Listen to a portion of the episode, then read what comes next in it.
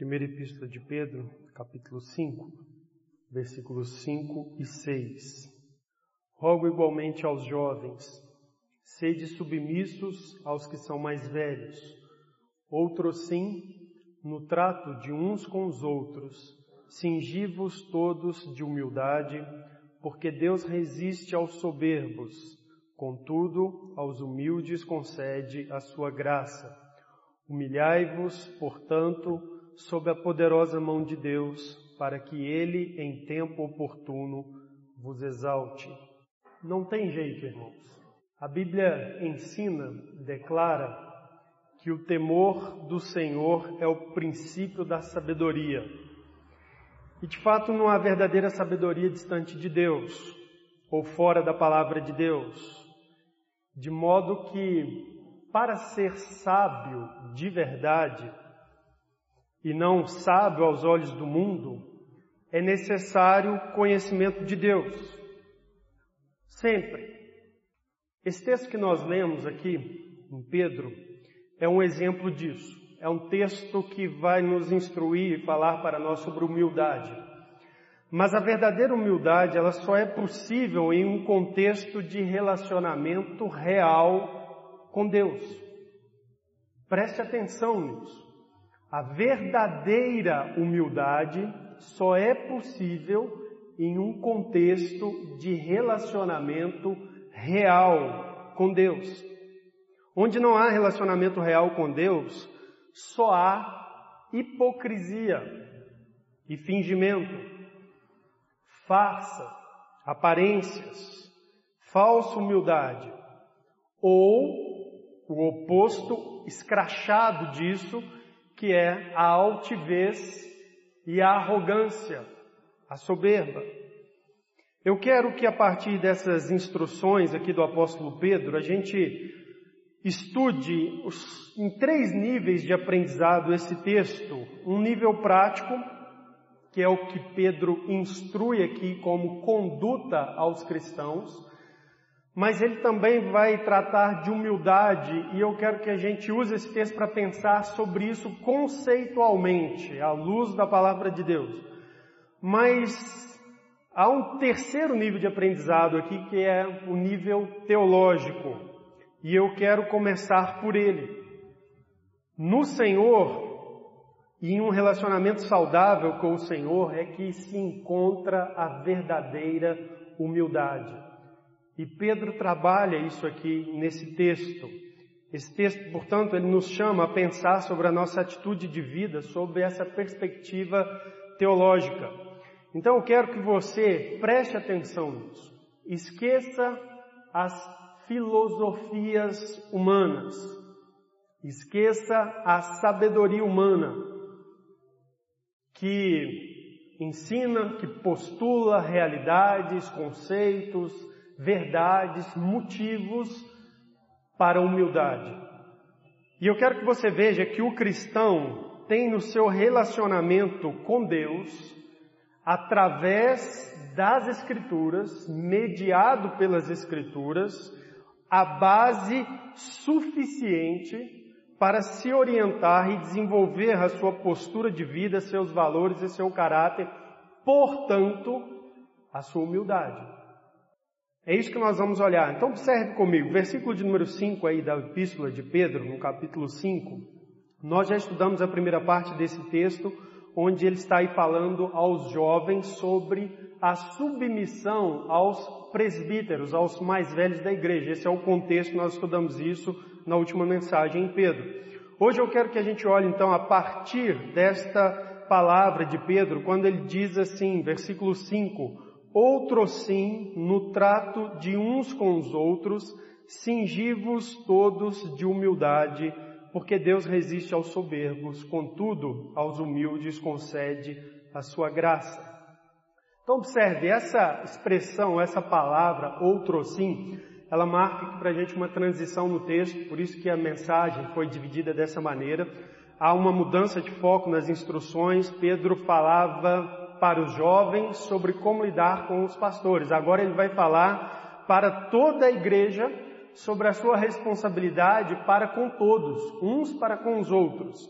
Então aqui nós temos uma instrução sobre relacionamento entre os crentes. Como é que os crentes devem agir no tratamento uns com os outros? Ele diz aí, cingivos de toda humildade. E esse é um ensino prático aqui da epístola. O crente ele deve tratar os outros, os seus irmãos de fé, toda a igreja, como seus senhores. Ele deve se apresentar no dia a dia perante os seus irmãos, tendo-os como senhores e ele como um servo humilde, ou seja, alguém que está ali pronto para servir, para buscar o bem, para realizar algo em prol daquela pessoa. Mas qual que é a base para tratar a nossa conduta, moldar a nossa atitude de servo, amansar os nossos corações para esse serviço? É um relacionamento saudável com Deus orientado pela Bíblia. Olha o que Pedro ensina. Final do versículo de número 6. Ele vai ensinar-nos que Deus é um Deus presente e que Ele é Senhor e inimigo dos que são arrogantes, mas amigo dos que são humildes. Observe que ele está ensinando sobre a humildade a partir dessa perspectiva da forma como nós temos que nos relacionar com Deus. Então ele diz aí no versículo: Porque Deus resiste aos soberbos, contudo aos humildes concede a sua graça. Na verdade, Pedro está fazendo aqui uma citação bíblica. Se você abrir a sua Bíblia, eu quero que você faça isso lá no livro de Provérbios, no capítulo 3 nós vamos encontrar aqui o versículo ao qual Pedro está se referindo aqui para dar esta instrução. E é muito interessante a maneira como Pedro constrói ou reconstrói aqui o versículo na sua menção ao texto da palavra de Deus, porque ele usa essas palavras, porque Deus resiste aos soberbos. A palavra grega aqui, traduzida na nossa Bíblia para resistir, é uma palavra muito forte. O que Pedro está dizendo aqui é que Deus se posiciona contrário àqueles que são altivos, que são arrogantes. Deus se opõe aos orgulhosos. Ele se coloca contra ou como adversário daqueles que são arrogantes. E a gente precisa entender isso para entender Deus. Nós precisamos trabalhar no nosso relacionamento com Deus à luz da Bíblia. E a Bíblia nos ensina isto, que Deus é Senhor e Ele não aceita que pessoas se levantem acima dele com orgulho, com altivez ou arrogância, ou mesmo que não se levantem acima dele, mas não o reconheçam na sua vida, não reconheçam sua dependência dele, não reconheçam a, as graças, os benefícios, os dons que vêm do Senhor. Deus se coloca contra pessoas assim. É o que Pedro está aqui dizendo. Por exemplo, o texto aí de Provérbios 3, no versículo de número 34, diz assim: Certamente ele, aqui o Senhor, escarnece dos escarnecedores, mas dá graça aos humildes. É esse texto a qual Pedro está fazendo referência. E você percebeu o que a Bíblia diz aqui? A Bíblia diz que Deus escarnece. Você sabe o que é escarnecer? Escarnecer é zombar. É zombar. É fazer chacota. É tratar com desprezo. É assim que Deus age para com quem? Com os zombadores. Sabe aquelas pessoas que zombam das coisas sérias, das coisas de Deus, de Deus, da Sua palavra? Sabe aquelas pessoas que não se importam com o que Deus diz, com os valores da Escritura, que dão valores a tantas outras coisas do mundo, mas não à palavra de Deus, não ao próprio Senhor, aos seus caminhos, não o reconhecem nas suas vidas, andam por aí como fossem senhores de si mesmos, como se mantivessem por si suas vidas, fossem autossuficientes, não dependessem da misericórdia constante de Deus sobre suas vidas. Sabe essas pessoas que andam assim, em arrogância, em uma atitude de zombaria, de desprezo para com Deus, pois então a Bíblia diz que Deus escarnece dessas pessoas também. Deus olha para seres humanos assim e diz assim: que gentinha, que gente mais ridícula, pó.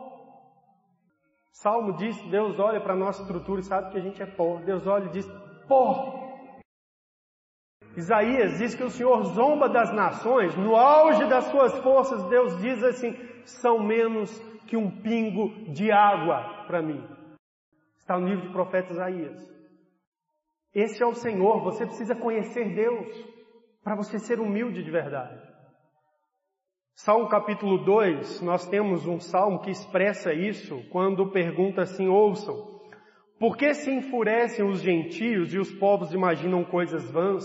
Os reis da terra se levantam e os príncipes conspiram contra o Senhor e contra o seu ungido, dizendo: rompamos os seus laços e sacudamos de nós as suas algemas. Aí o salmo diz assim: ri-se aquele que habita os céus, o Senhor zomba deles. Sabe, a Bíblia revela para a gente a atitude de Deus perante o ser humano, a sua arrogância. Sabe o que, que Deus faz lá do céu? Ele olha para a terra, para todos que o ignoram, que não reconhecem os seus caminhos, que não servem, que não se dobram diante dele. Deus olha para as pessoas e ri e diz: que ridículo, que povo ridículo. É assim que Deus lida com o arrogante.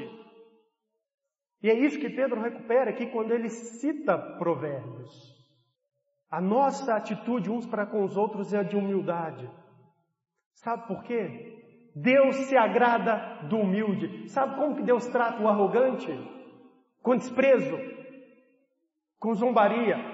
Pior que isso, Pedro diz, ele resiste ao soberbo, ou seja, ele se coloca contra o soberbo. O soberbo arruma uma briga com Deus. Tem Deus por seu adversário. Isso é sério, isso é grave. E se você observar nas Escrituras, a Bíblia fala sobre os pecados e mostra os pecados, vamos categorizá-los assim, mudando o que deve ser mudado, mas a gente poderia categorizar os pecados assim. Todos os pecados são uma desobediência aos mandamentos do Senhor. Agora, o orgulho este rivaliza com Deus e se opõe a Deus. E então Deus se opõe a ele. Se coloca como inimigo do orgulhoso, do altivo, do soberbo. E é por isso que a Bíblia dá umas declarações muito sérias, se você considerar, por exemplo, Salmo 75 e 7 diz assim: Deus é juiz, a um abate, a outro exalta. A Bíblia diz que Deus abate pessoas. É esse Deus que você conhece? Se você não conhece esse Deus, você não conhece o Deus verdadeiro, ou o Deus da Bíblia. Bíblia diz que o Deus das Escrituras, o Deus Criador real, o Salvador em Cristo Jesus, é também um Deus que julga os homens e abate homens. Eu estava pensando sobre esse texto ontem, eu lembrei, não sei se você já teve essa oportunidade, mas nos shoppings tem aquela praça de jogos e tem um brinquedo lá para crianças pequenininhas, que é uma mesa cheia de buraquinhos, são uns ratinhos, e a criança tem um martelinho, tem que abater os ratinhos e ela vai somando pontos. E eu fiquei com essa imagem na cabeça. Porque Deus faz isso com os arrogantes. O homem que levanta-se perante Deus, toma uma cacetada dele. É assim que Deus lida com o orgulho, com altivez. O texto diz: Deus resiste aos soberbos. E você vai encontrar na Escritura várias declarações de Deus preparando seu povo quanto a isso. Por exemplo, lá em Levítico, capítulo de número 26, Deus diz assim ao povo de Israel: Eu sou o Senhor vosso Deus, que vos tirei da terra do Egito, para que não fosseis seus escravos. Quebrei os timões do vosso jugo e vos fiz andar eretos. Deus está falando para Israel: olha, tirei vocês do Egito, libertei vocês daquela escravidão. Mas, versículo 14: se não me ouvirdes e não cumprirdes todos estes mandamentos, se rejeitardes os meus estatutos e a vossa alma se aborrecer dos meus juízos a ponto de não cumprir todos os meus mandamentos e violardes a minha aliança, então eu vos farei isso. O que Deus está dizendo? Olha, libertei vocês, mas para que vocês me sirvam, Israel. Vocês têm que me reconhecer nos seus caminhos, andar de acordo com a minha lei, guardar os meus mandamentos. Se você desprezar a mim, a minha palavra, o meu governo sobre sua vida, o meu senhorio sobre você, eu vou revidar. Você não me terá mais como amigo, mas como inimigo. E aí Deus começa a tecer uma série de maldições que viria sobre o povo de Israel e que lamentavelmente, historicamente, aquele povo viveu, cada uma delas. Porque exatamente ao longo da história se elevaram acima do Senhor, rejeitaram seu Deus, sua palavra, seus mandamentos, assumiram seus próprios caminhos. Nesse texto de Levítico 26, Deus diz assim: Quebrantarei, no versículo 19, a soberba da vossa força e vos farei que os céus sejam como ferro e a vossa terra como bronze. Debalde se gastará a vossa força, a vossa terra não dará sua messe, e as árvores da terra não darão seu fruto. E se andardes contrariamente para comigo, e não me quiserdes ouvir, trarei sobre vós pragas sete vezes mais, segundo os vossos pecados. Versículo de número 17, ele diz, voltar-me-ei contra vós, e sereis feridos diante dos vossos inimigos. O texto descreve claramente Deus em ações contrárias a Israel. Assim é o Senhor. Ele é Senhor. E tem que ser reconhecido como tal. Salmo 50, nós lemos assim, 59, desculpe. Pelo pecado de sua boca, pelas palavras dos seus lábios, na sua própria soberba, sejam enredados e pela abominação e mentiras que proferem. Consome-os com indignação, consome-os de sorte que jamais existam e se saiba que reina Deus em Jacó até os confins da terra. A oração do salmista é: Senhor, esse povo que se levanta contra ti, que não reconhecem os teus caminhos, que praticam abominação, são mentirosos, derruba-os, abate-os, consome-os. Essa é a oração. E por que que alguém oraria assim? Somente se houver em Deus, de fato, uma disposição para agir em justiça contra todo aquele que se levanta contra ele, contra todo aquele que se levanta com altivez e arrogância. Isaías 23 tem profecia contra a cidade de Tiro. Diz assim: sentença contra Tiro. E aí, lá no versículo de número 8, diz assim sobre essa sentença de juízo contra Tito. Quem formou esse desígnio contra Tiro, a cidade distribuidora de coroas, cujos mercadores são príncipes e cujos negociantes são os mais nobres da terra? O Senhor dos Exércitos formou este desígnio para denegrir a soberba de toda a beleza e envilecer a mais os mais nobres da terra. O profeta anuncia juízo, a destruição de Tiro, que é um reino ali da beira da beira-mar, região da Fenícia, ao norte da Palestina. Uma cidade poderosa, se desenvolveu economicamente pelo comércio através dos mares. No entanto, Deus anuncia juízo contra ela por causa do seu orgulho, da sua arrogância de não reconhecer Deus. E a pergunta é: quem formou esse desígnio contra essa cidade? Deus diz: Eu, eu formei, por causa da soberba deles. Eu não tolerarei arrogantes, altivos perante mim. Você vai se lembrar também da narrativa bíblica a respeito do grande rei babilônico Nabucodonosor. No auge do seu poder, no auge da sua honra e respeito, a Bíblia narra que o Senhor o humilhou, tirando dele sua consciência humana, privando ele de sua consciência humana normal, dando a ele ali atitudes animalescas, hábitos animalescos. E ele ficou naquela condição de humilhação por vários meses, períodos. E então Deus restaurou ele. E Daniel capítulo 4, versículo 37, traz assim as palavras do próprio Nabucodonosor registradas na escritura. Agora, pois, eu, Nabucodonosor, louvo, exalto e glorifico o Rei do céu. Porque todas as suas obras são verdadeiras e os seus caminhos justos, e pode humilhar aos que andam na soberba. E se você lembrar, Deus o humilhou, porque a Bíblia diz certa ocasião ele andando pelos seus palácios, olhando a exuberância dos seus jardins naquela cidade. Ele diz: Eu, Nabucodonosor, com o meu poder construí tudo isso. E Deus o abateu da sua arrogância, da sua altivez. Esse é o Senhor. Esse é o Senhor. Deus tem que ser reconhecido como Senhor que é. Esse é o primeiro passo para um relacionamento saudável com Ele. E é também a porta de entrada para a verdadeira humildade. E é isso que Pedro traz aos crentes, quando ele diz no versículo 5: No trato uns para com os outros, cingivos de toda humildade porque Deus resiste ao soberbo, mas dá graça ao humilde.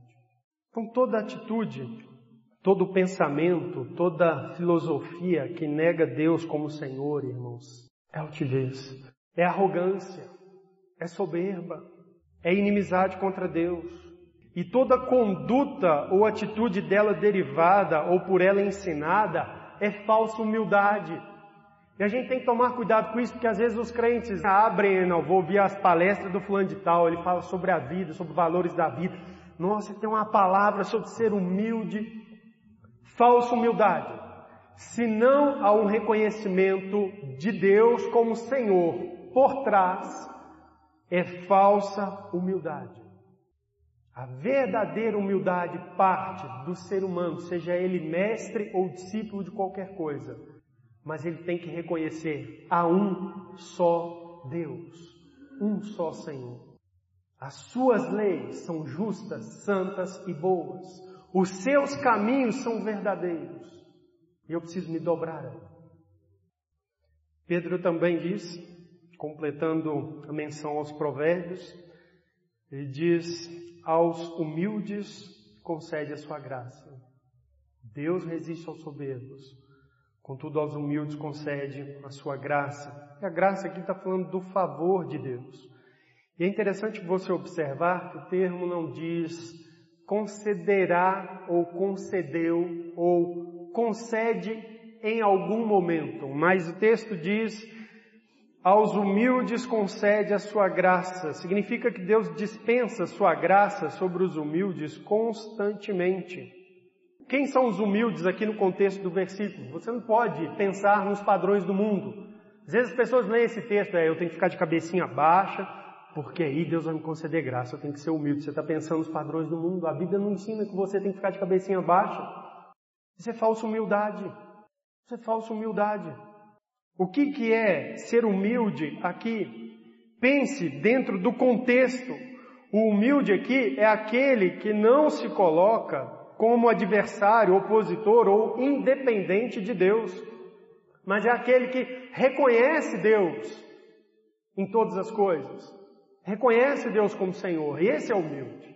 É aquele que reconhece depender de Deus 100%. Esse é humilde. É aquele que reconhece os mandamentos de Deus como sabedoria para a sua vida, como justos para a sua vida, como criatura que é. Esse é humilde. Sobre esses, a palavra de Deus diz que Ele concede a sua graça e a ideia é que Deus está o tempo todo sustentando, favorecendo, abençoando estes. Esses são aqueles que têm um relacionamento real com Deus, que estão prontos a servi-lo, que o reconhecem como Senhor. estes recebem de Deus o seu favor. Aqueles que reconhecem sua dependência de Deus. Aqueles que sentem necessidade do favor de Deus, receberão de Deus o favor. Aqueles que acolhem seus ensinamentos e amam seus, seus mandamentos, receberão graça e favor de Deus. Teve um autor que, escrevendo sobre esse texto, comentando sobre esse texto, ele disse uma frase interessante. Ele diz assim: os meios de salvação são adaptados e concedidos apenas para os corações humildes. E é. Salvação é por graça. Enquanto uma pessoa não ver que é um pecador miserável que merece o juízo de Deus, ele não está pronto para ser alcançado por graça. Não somente isso, mas a condução no caminho da justiça. A pessoa precisa reconhecer: olha, eu não sei, eu preciso que Deus me ensine. Eu preciso da Bíblia para que Ele me ensine. Quem sou eu para postular meus próprios caminhos? Eu acho que isso aqui vai ser bom, vou viver desse jeito, Deus deve se agradar lá no final. Isso é arrogância. Quem é você para dizer o que Deus vai se agradar? Busque nele o que o Senhor se agrada. O que você quer de mim? Quais são os seus caminhos para a minha vida? Você é Senhor. Isso é humildade. Deus dá graça a estes, os humildes. Então Deus tem que ser reconhecido como Senhor. Esse é o primeiro passo para um relacionamento saudável com Ele. E é a porta de entrada para a humildade. Mas vamos avançar no texto. Há mais aqui fundamento para embasar a nossa conduta, para moldar, moldar nossa atitude como servos há mais aqui para nos ajudar a amansar os nossos corações perante o Senhor e servi-lo humildemente. Há nesse texto instruções sobre um relacionamento saudável com Deus, versículo de número 6. Olha o que Pedro diz, 1 Pedro 5, versículo 6. Ele diz que Deus exalta os humildes, porque Ele é Senhor. Humilhai-vos, portanto, sob a poderosa mão de Deus, para que Ele, em tempo oportuno, vos exalte. Se Deus resiste ao soberbo, mas dá graça, você quer a amizade ou a inimizade com Deus? A amizade. Então você precisa de um relacionamento com Deus. E nesse relacionamento com Deus você precisa aprender que Deus exalta os humildes. Não somos nós que buscamos exaltação nos nossos próprios caminhos. É Deus quem exalta o seu servo. Ele é Senhor. Pedro diz aí, para que Ele em tempo oportuno vos exalte. Está falando da ação de Deus, como que Deus age para conosco. Olha que coisa bonita. Nosso relacionamento com Deus. Ele nos concede graça se formos humildes perante Ele, reconhecemos Ele como Senhor das nossas vidas, de fato, realmente. Depois de nos conceder graça, a Bíblia diz que Ele nos exalta. Então a humildade, ela não busca a exaltação, mas o humilde é abençoado com exaltação, uma exaltação que glorifica a Deus, não uma exaltação que Ele próprio constrói para si mesmo e que glorifica a si próprio, mas uma exaltação que vem do Senhor para com o seu servo ou a sua serva. E ao ser então exaltado pela ação de Deus, isso glorifica ainda mais Deus, porque vem dele. É preciso entender isso. Esse é um mecanismo nas Escrituras todas. Deixe-me citar para vocês alguns textos e lembrar de algumas histórias. Senhor Jesus, Bíblia diz assim sobre Cristo e sua obra. Filipenses 2 e 8. A si mesmo se humilhou, falando de Jesus, o Filho de Deus. A si mesmo se humilhou. Ele não foi humilhado. Ele se humilhou. Ele escolheu vir ao mundo. Ele escolheu assumir uma natureza humana. Ele disse ao Pai voluntariamente: Aqui estou. No livro, no rogo do livro fala a meu respeito cumpra em mim a sua vontade. E ele se humilhou. Então Paulo diz: a si mesmo se humilhou, tornando-se obediente até a morte, morte de cruz, pelo que também Deus o exaltou sobremaneira e lhe deu o nome que está acima de todo nome. Esse é o mecanismo. Cristo se humilhou para fazer a obra do Pai. E Deus o exaltou. Quem o exaltou? Deus. É o Senhor que exalta. Não foi Jesus que buscou se exaltar perante Deus. Deus exaltou o seu filho. E isso glorificou a Deus. Porque foi ele que fez. É obra dele. Essa exaltação é obra dele. Você se lembra de Moisés? A Bíblia diz que Moisés era o homem manso, simples em Israel nos seus dias. E Moisés sofreu por causa de ser humilde. Eu vou ler para vocês número 12, acompanhe a leitura. O texto narra assim: Falaram Miriam e Arão. Se vocês se lembram, esses dois eram irmãos de Moisés. Miriam e Arão. Falaram Miriam e Arão contra Moisés por causa da mulher cuxita que tomara, pois tinha tomado a mulher cuxita. E disseram: Porventura tem falado o Senhor somente por Moisés? Não tem falado também por nós? O Senhor o ouviu. Era o varão Moisés muito manso, mais do que todos os homens que havia sobre a terra. Logo o Senhor disse a Moisés e a Arão e a Miriam: Vós três, saí à tenda da congregação. E saíram eles. Então o Senhor desceu na coluna de nuvem e se pôs à porta da tenda. Depois chamou a Arão e a Miriam e eles se apresentaram. Então disse: Ouvi agora as minhas palavras. Se entre vós há profeta, eu, o Senhor, em visão a ele, me faço conhecer ou falo com ele em sonhos. Não é assim com o meu servo Moisés, que é fiel em toda a minha casa. Boca a boca falo com ele, claramente e não por enigmas, pois ele vê a forma do Senhor. Como, pois, não temestes falar contra meu servo Moisés? E a ira do Senhor contra ele se acendeu e retirou-se. A nuvem afastou-se de sobre a tenda, e eis que Miriam se achou leprosa, branca como a neve, e olhou Arão para Miriam, e eis que estava leprosa. Esse texto narra uma coisa assim impressionante.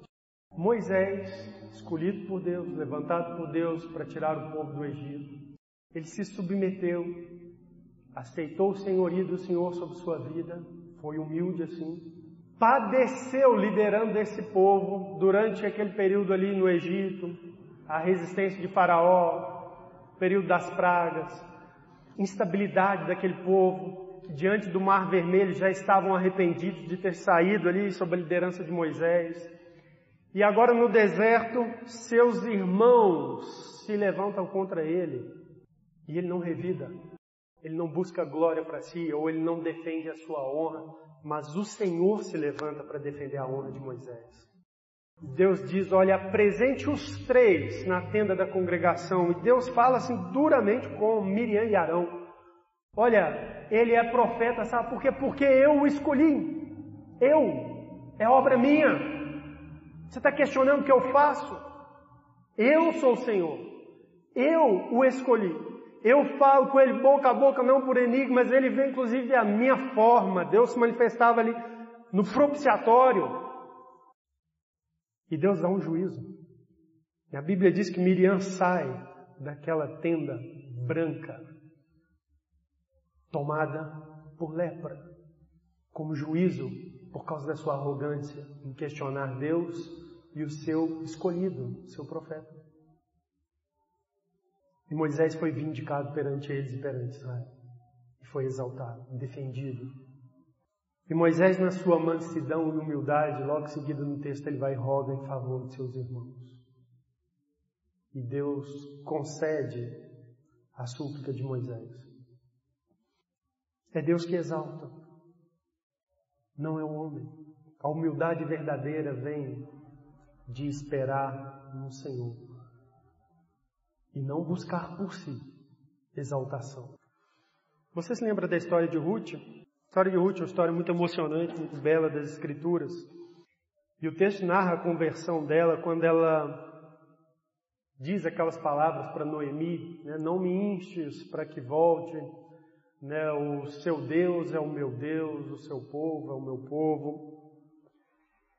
E aquela mulher volta para Israel sendo uma estrangeira. Você sabe como estrangeiro é tratado em terra alheia? Com humilhação, com desrespeito, com ausência de direitos. E ela se submeteu a isso porque reconheceu Deus como Senhor da sua vida. Olha, a porta da humildade é reconhecer o Senhor como Deus da nossa vida. E ela se submeteu a isso, se sujeitou a isso. E o texto narra ali ela e sua sogra em pobreza. A Bíblia diz que ela foi orientada a recolher em Israel nos cantos da seara. Você conhece a antiga lei de Israel? É, foi instruído aos israelitas que deixasse ali as beiradas né, da lavoura para que os pobres e necessitados fossem lá e colhessem. E essa é Noemi colhendo, em pobreza, em necessidade. E ela iniciou ali um relacionamento com Boaz. Deus honrou ela por isso. Ele correspondeu a ela, a resgatou, tomou-a para si como esposa, a exaltou em meio ao seu próprio povo, a incluiu no povo de Israel, a incluiu na aliança com Deus. E a história de Ruth é impressionante porque ela se torna parte da linhagem do próprio rei Davi. Ela é bisavó de Davi. Isso significa que ela está na linhagem do próprio Messias, de Jesus Cristo. Olha como que essa mulher foi exaltada. E a gente conhece a sua história até hoje. Deus inspirou sua história para ser registrado. Abra sua Bíblia em 1 Samuel capítulo 2. Deixa eu mostrar para você que os servos e as servas de Deus conhecem isso. O caminho para a humildade está em reconhecer ao Senhor como Deus, como Senhor. E se sujeitar a Ele. E esperar nele. Não buscar por si exaltação, honra. 1 Samuel capítulo 2 traz aqui para gente a oração de Ana, depois de ter a sua súplica por uma criança atendida. E eu quero que você veja que Ana, como serva de Deus, ela entendia isso muito bem. Muito bem. Essa mulher já entendia o que Pedro está nos ensinando muito antes de Pedro. Vou ler texto longo, quero que você acompanhe essa oração comigo. 1 Samuel 2,1 diz assim: Então orou Ana e disse: O meu coração se regozija no Senhor, a minha força está exaltada no Senhor. Você se lembra que o contexto, Ana se via fraca, desprezada, perante ali o seu esposo e as demais esposas de Eucana, porque ela não dava filhos a ele, era uma mulher estéril. E para ela, aquela época, isso era assim, a maior glória, a maior honra de uma mulher. Era gerar os filhos. E ela diz assim, a minha força está exaltada no Senhor. Por que, que ela fala isso? Porque lembra quem que deu a ela o pequeno Samuel? O Senhor. Ela buscou no Senhor e o Senhor concedeu a ela Samuel. E ela diz, a minha força está exaltada no Senhor. A minha boca se ri dos meus inimigos, porquanto me alegro na tua salvação. Não há santo como o Senhor, porque não há outro além de ti, e rocha não há, nenhuma como o nosso Deus. Olha ela reconhecendo Deus como Senhor. O texto continua dizendo, versículo de número 3: Não multipliqueis palavras de orgulho. Olha a sabedoria dessa mulher. Não multipliqueis palavras de orgulho nem saiam coisas arrogantes da vossa boca, porque o Senhor é o Deus da sabedoria e pesa todos os feitos na balança. Parece que ela já conhecia Provérbios 3, de 34. Mas ele não tinha sido escrito. Mas é a sabedoria bíblica. Ela já sabia disso. Sabe, Deus é Senhor e Ele está avaliando. E sabe, o altivo, o orgulhoso, ele se opõe a Ele mas ao humilde ele concede graça. Então ela diz: Não multipliqueis palavras de orgulho. Versículo número 4: O arco dos fortes é quebrado, porém os débeis cingidos de força. Deus abate os que se chamam ou que se acham fortes. Mas os que são débeis, fracos perante Ele, dependem dele, são cingidos de força. Os que antes eram fartos, hoje se alugam por pão, mas os que andavam famintos não sofrerão mais fome. Até estéreo tem sete filhos, e a que tinha muitos filhos perde o vigor. O Senhor é o que tira a vida e a dá, faz descer a sepultura e faz subir. O Senhor empobrece, enriquece, abaixa e também exalta. Ela crê exatamente no que Pedro está ensinando aos cristãos. Humilhai sob a poderosa mão do Senhor, para que em tempo oportuno ele exalte. O Senhor abaixa, desana e Ele é quem exalta. É Ele. Não somos nós que procuramos glória, honra, louvor. É o Senhor. Esperamos no Senhor do Senhor. Versículo de número 10, deixe-me pular aqui para adiantar. Diz assim: Os que contendem com o Senhor são quebrantados. Olha como que Ana sabia de tudo isso. Você vai resistir a Deus, Ele vai abater você. Deus contende com os que contendem contra Ele. Ele se levanta contra os orgulhosos. O texto continua dizendo: dos céus troveja contra eles. O Senhor julga as extremidades da terra, dá força ao seu rei e exalta o poder do seu ungido. O rei ungido exaltado pelo Senhor. Eu quero que você vá agora no Evangelho de Lucas, capítulo 1. Eu quero que você veja que a sabedoria de uma outra grande mulher da Bíblia, que também entendia isso muito bem. Maria, mãe do nosso Senhor. Lucas capítulo 1, versículo 46, narra para a gente aqui o cântico de Maria, depois de ter recebido o anúncio de que ela seria a mãe do Salvador, do Messias. E olha o que diz o texto, versículo 46. Então disse Maria, a minha alma engrandece ao Senhor e o meu espírito se alegrou em Deus, meu Salvador, porque contemplou na humildade da sua serva, pois desde agora todas as gerações me considerarão bem-aventurada. Bonito isso, não é? Muito bonito isso. Maria diz assim, sabe, eu engrandeço a Deus, eu não engrandeço a mim mesmo, eu não sou nada. Mas o Senhor contemplou essa serva humilde aqui, que não é nada, é humilde, uma serva. E ele me exaltou. Porque diante disso que ele anunciou que vai acontecer, todas as gerações me considerarão bem-aventurado. Ou seja, da agora para frente o mundo todo vai lembrar de Maria e falar assim: que mulher foi abençoada por Deus. Que mulher teve uma oportunidade extraordinária, extraordinária de servir ao Senhor. Versículo 49, ela diz assim: Porque o poderoso, Deus é poderoso, não eu, ela é uma serva humilde.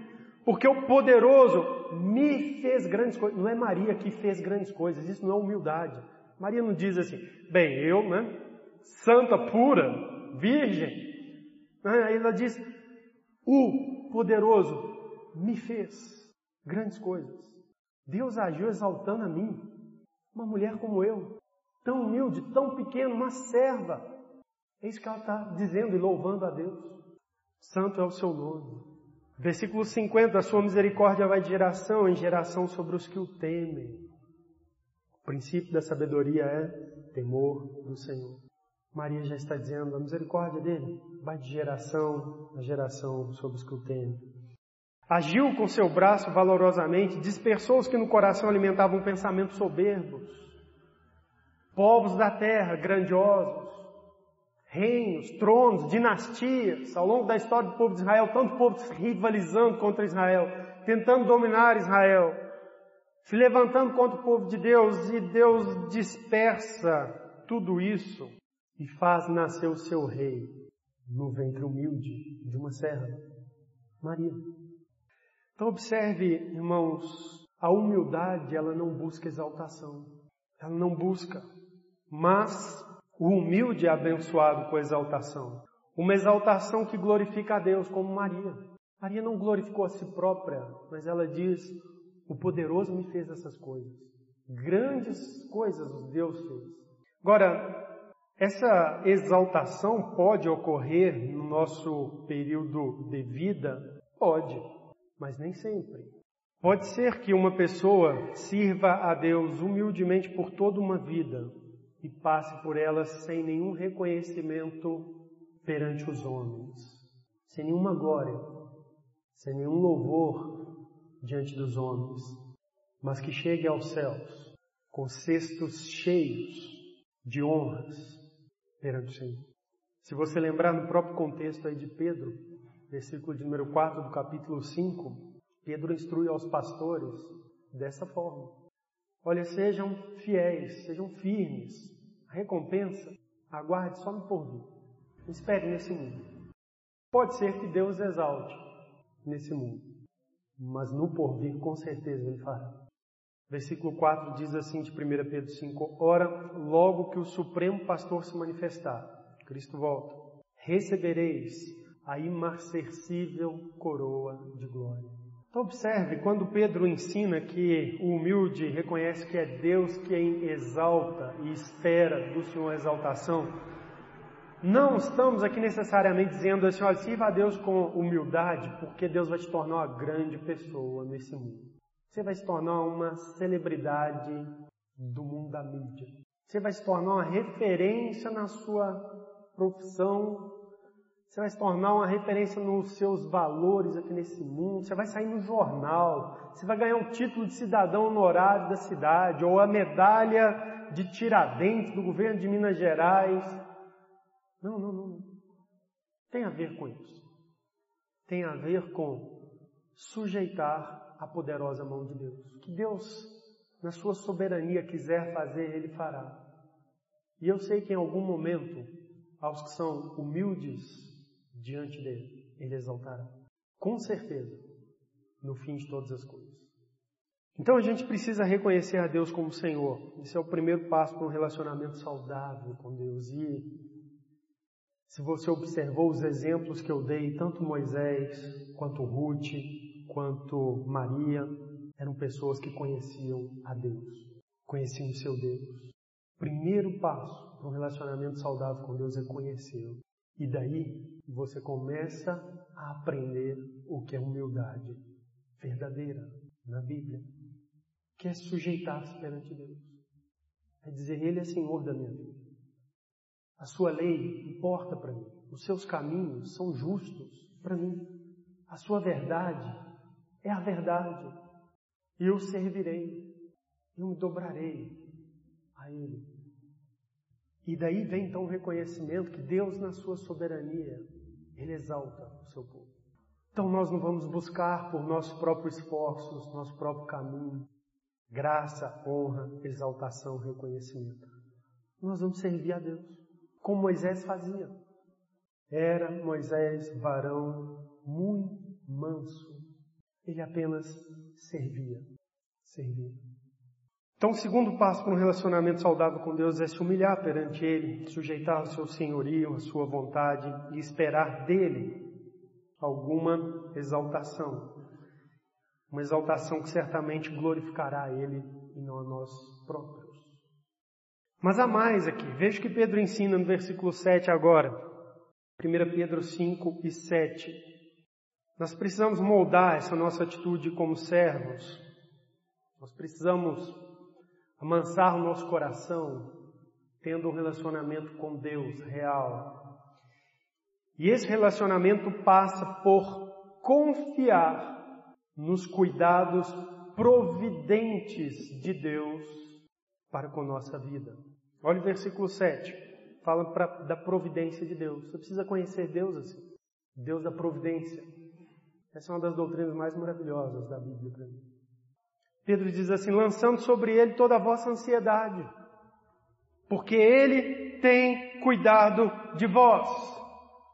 Eu quero chamar a atenção aqui para a ação de Deus. Pedro diz assim: porque ele tem cuidado de vós.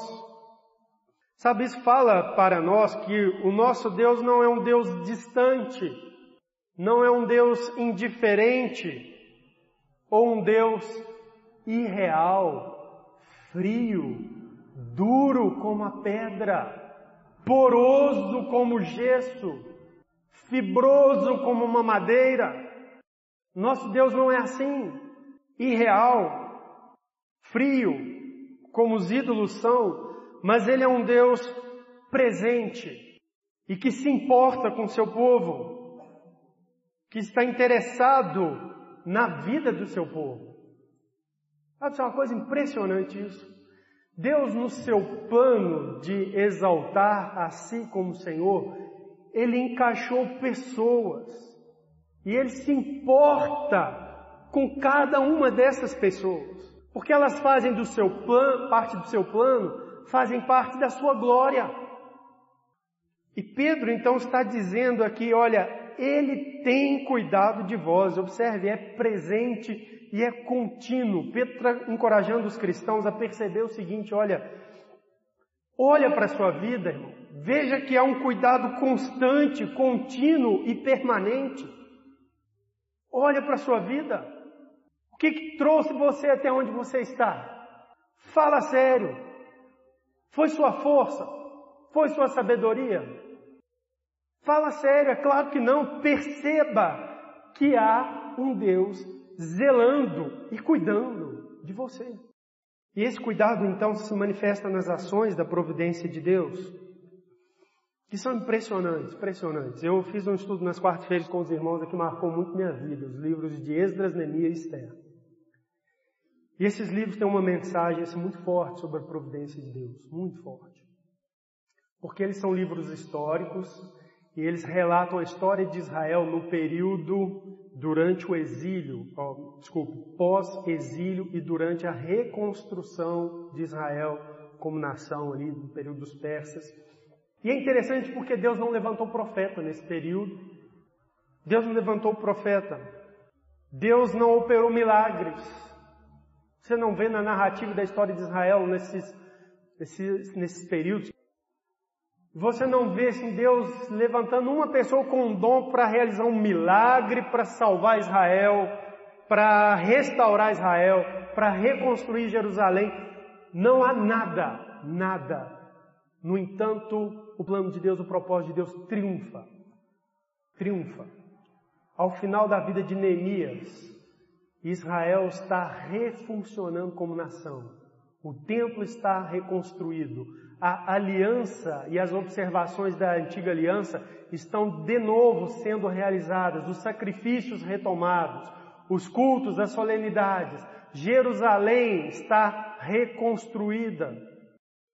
E tem umas coisas impressionantes ali. Por exemplo, ouça, em Esdras capítulo 6, versículo 22, diz assim, depois da reconstrução iniciada por Zorobabel, o texto narra assim, celebraram a festa dos pães asmos por sete dias com regozijo, porque o Senhor os tinha alegrado, mudando o coração do rei a favor deles. E aí, se você lembra a história, você vê que desde Ciro o que aconteceu foi que o rei, por iniciativa pessoal, cumprindo, aliás, profecia lá atrás de Isaías de que Ciro seria ungido de Deus para a reconstrução do povo, etc. O rei, sem que um profeta falasse com ele, alguém o convencesse, ou houvesse um milagre que o constrangesse, coisas do tipo, ele decide liberar os cativos para retornar para Jerusalém. E a primeira leva volta com Zorobabel e reinicia a construção. Essa reconstrução ela tem ali algumas dificuldades por causa do povo da terra e Deus então opera no coração de novo do rei da Síria da região e ele passa a cooperar com a reconstrução do templo e os propósitos do povo de Deus. E o que Esdras chama a atenção aqui é isso, gente, a providência de Deus. Quando eles celebraram ali então a festa dos pães asmos e a Páscoa, eles fizeram isso porque eles estavam ao final das contas celebrando a providência de Deus. Deus cuidou deles através do rei, do rei ímpio, de outra nação. Providência capítulo 7 de Esdras, nós lemos assim também palavras de Esdras: Bendito seja o Senhor Deus de nosso pa, nossos pais, que deste modo moveu o coração do rei para ornar a casa do Senhor, a qual está em Jerusalém. e que estendeu para mim a sua misericórdia perante o rei, os seus conselheiros e todos os seus príncipes poderosos. Assim me animei, segundo a boa mão do Senhor meu Deus sobre mim, e ajuntei em Israel alguns chefes para subirem comigo. Esdras está falando da sua volta, segunda leva de cativos, que foi autorizada também pelo rei, e além do rei autorizar, ele concedeu cartas para que recursos da própria tesouraria do rei fossem empregados para finalizar a obra do templo e ornar o templo em Israel. E Esdras está bem dizendo a Deus, dizendo assim: Bendito seja o Senhor que fez isso. Ele moveu o coração do rei, um rei ímpio, para ornar a casa dele. Como que Deus é maravilhoso! Um rei que se dobra perante ídolos, que não conhece o verdadeiro Deus, mas o nosso Deus, que é o Deus verdadeiro, foi lá e moveu o coração dele e fez com que ele tivesse ações e decisões que abençoassem o povo de Israel e o próprio templo e o serviço ao Senhor Israel. Providência. Estudando o livro de Esther, fiquei impressionado, impressionado. Versículo 7 do capítulo 2 de Esther.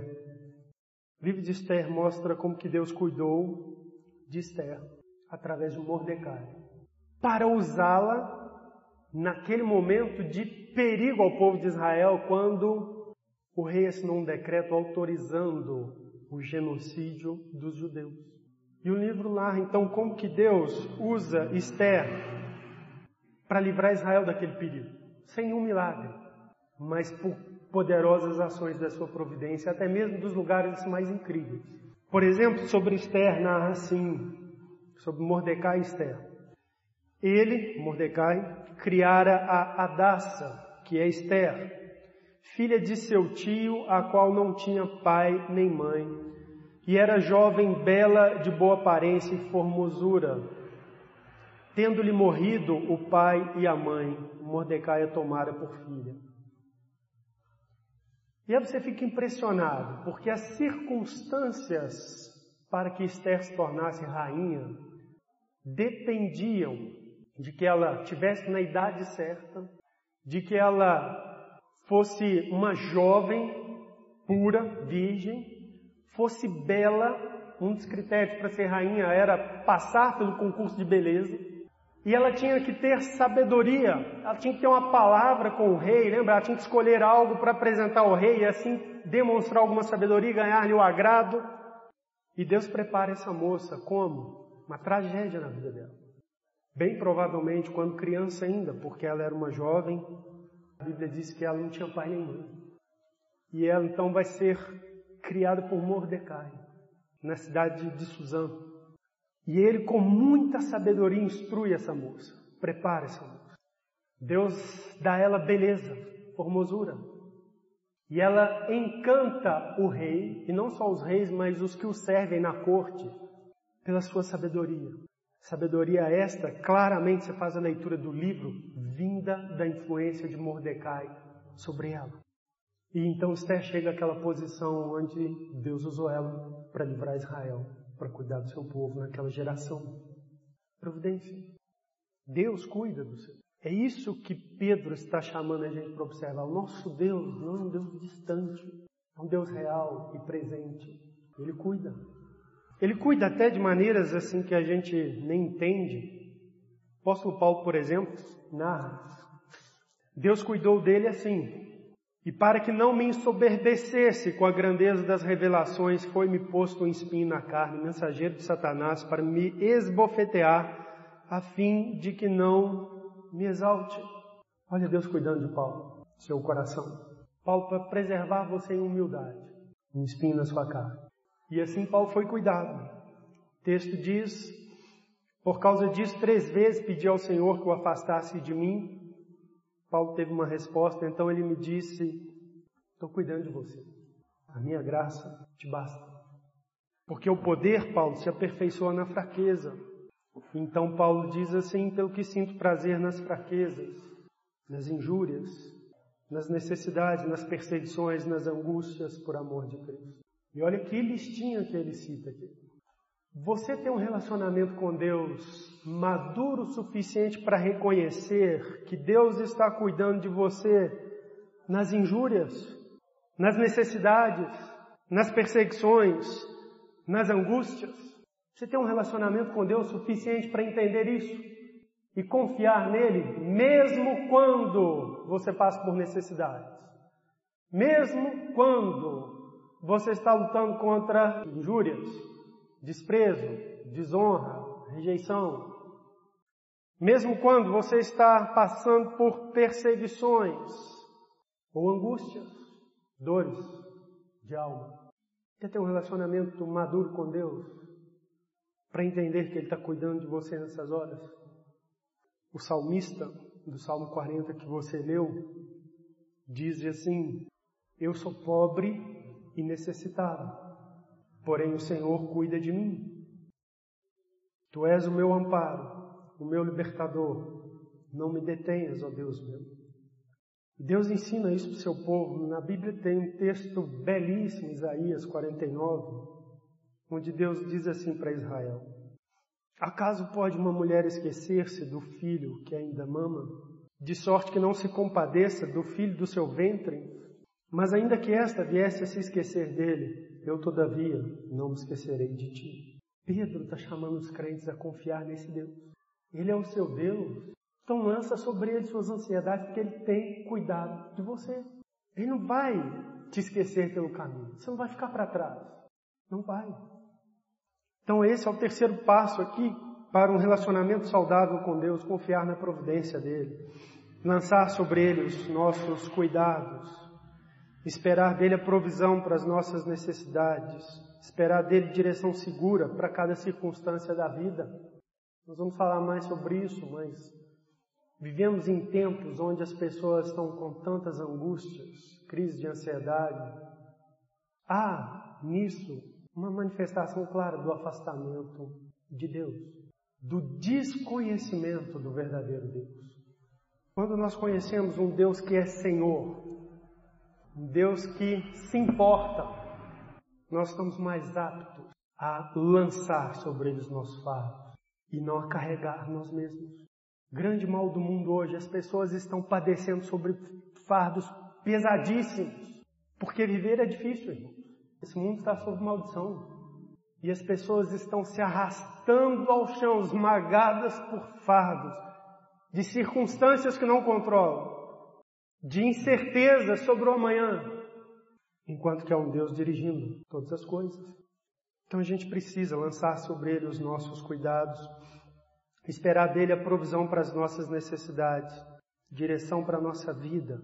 E isso fará de nós humildes, humildes. Você vai descobrir que você não tem a solução, que não está no seu poder, mas que está no poder do nosso Deus, que você tem que servir. Que esse é o propósito dele para a sua vida. É simples assim. Aceite o meu senhorio. Ele diz: submeta-se à minha palavra. Confie em mim e siga. E siga. Então, concluindo, não tem jeito. Temor de Deus é o princípio da sabedoria, já diz a palavra do Senhor. E não há verdadeira sabedoria então distante do Senhor. Não há verdadeira sabedoria fora da palavra de Deus. De modo que ser sábio de verdade, e não aos seus próprios olhos, e não aos olhos do mundo, começa por conhecer verdadeiramente a Deus, ter um relacionamento real com Ele. E isso passa por assumi-lo como Senhor, reconhecê-lo como Senhor sobre nossas vidas. A humildade verdadeira vai começar. Ai, você tem que dizer como salmista do Salmo 73. Tu és o meu Deus. Outro bem não possuo, Senhor. Tenho nada. Servo humilde. Mas no Senhor eu tenho tudo. Esse é o caminho de uma humildade verdadeira.